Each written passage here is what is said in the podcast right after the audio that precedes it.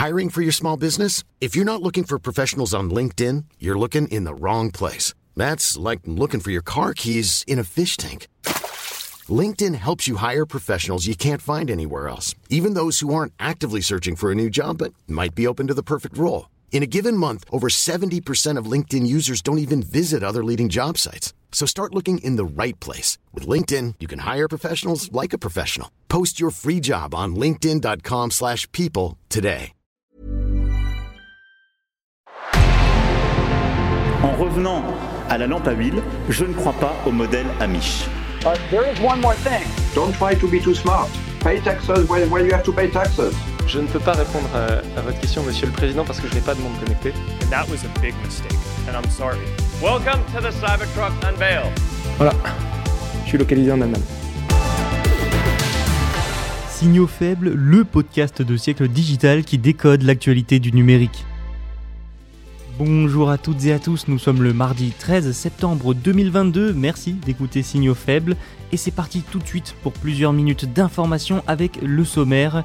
L'épisode du jour commence par les détails de la plateforme de fidélité de Starbucks basée sur la blockchain et les NFT, suivra le rachat de mendiants par Google et on va voir ce que ça change. Nous parlerons ensuite d'Instagram qui patine en tentant d'imiter TikTok selon des documents internes. Nous poursuivrons avec la stratégie d'Amazon sur le streaming, souvent incomprise à Hollywood. Et enfin, nous terminerons avec les propos d'Eric Schmidt, ancien PDG de Google, sur la guerre en Ukraine. Voilà pour le programme du jour, on démarre sans plus attendre alors avec Starbucks et son programme de fidélité. Starbucks a officiellement présenté ce lundi Starbucks Odyssey. Alors c'est quoi Starbucks Odyssey Eh bien c'est tout simplement la première incursion de la chaîne de café dans la technologie du Web 3. Concrètement, ce programme combine le programme de fidélité Starbucks Rewards avec une plateforme de NFT et ça va permettre aux clients de gagner et d'acheter des actifs numériques qui débloquent des récompenses exclusives.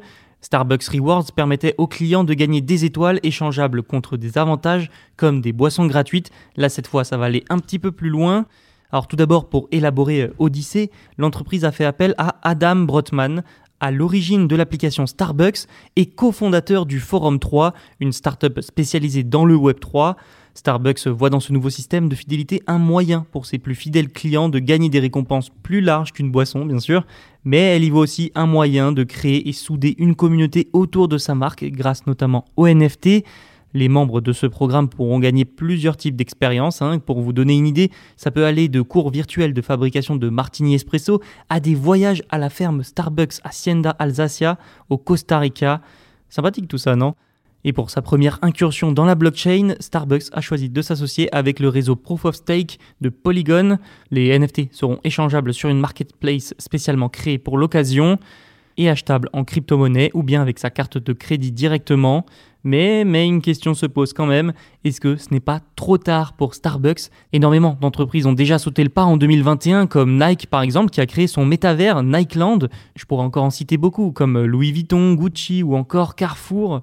Et si la question se pose, c'est aussi et surtout parce que l'engouement médiatique autour du métavers n'est plus que l'ombre de lui-même par rapport à l'année dernière.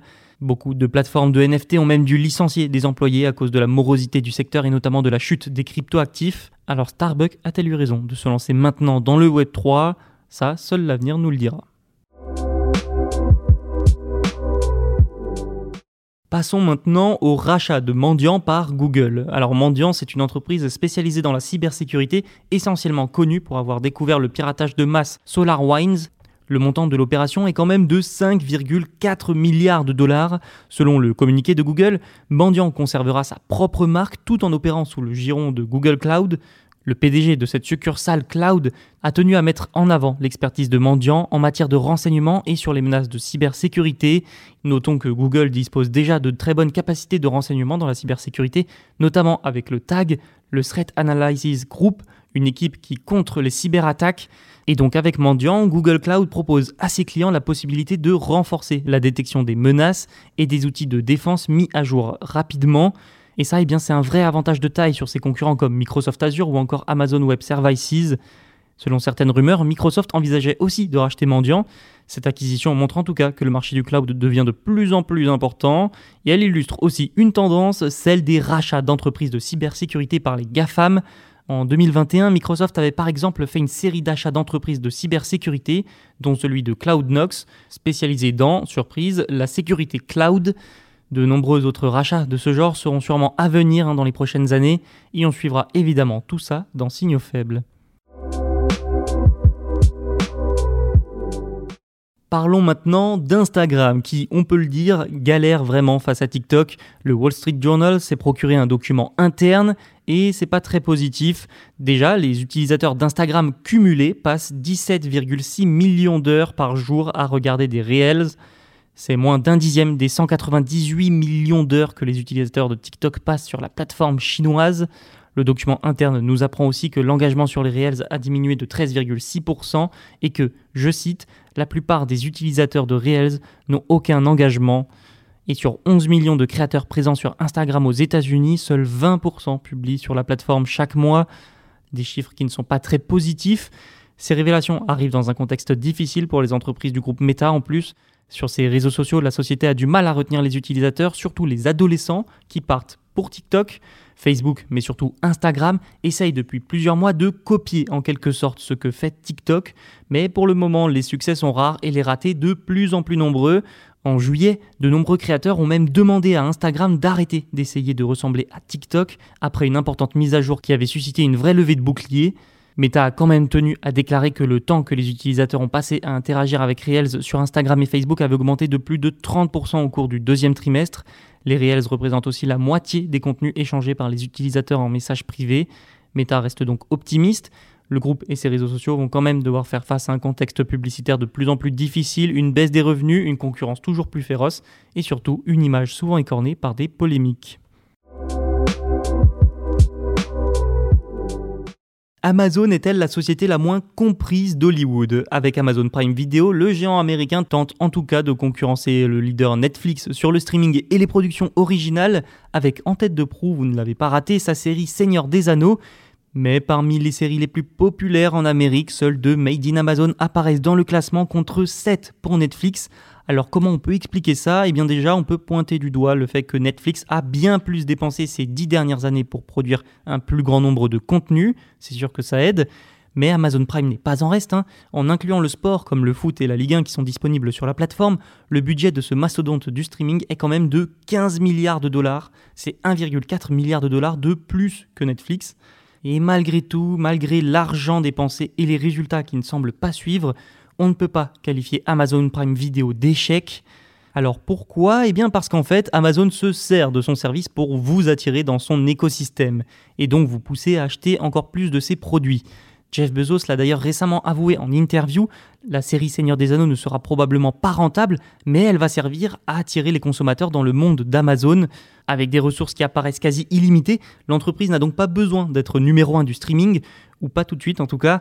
Amazon Prime Video compte pourtant bien continuer de s'imposer dans le monde du streaming, en témoigne l'arrivée de séries grand public ou du sport comme je l'ai dit avant. Enfin, la stratégie d'Amazon se révélera probablement bonne grâce à son modèle. Le taux de désabonnement à Amazon Prime est en effet quasiment nul, et pour essentiellement une raison, Amazon propose un abonnement de service groupé. Et oui, Amazon Prime c'est du streaming, mais c'est aussi de la musique, du sport, des livraisons rapides et encore d'autres choses. Le géant américain est donc loin, très loin d'avoir raté son pari.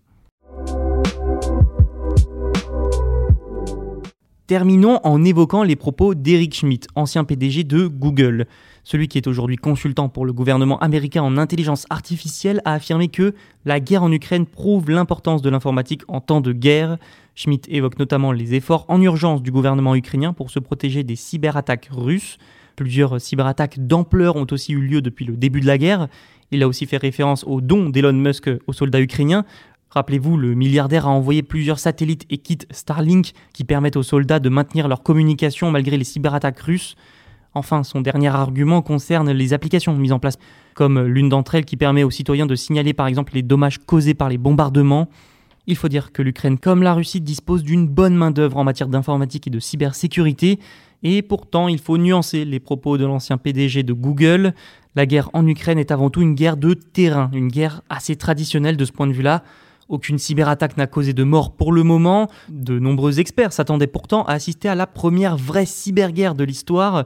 Nous-mêmes, à Siècle Digital, nous le pensions, mais force est de constater que non.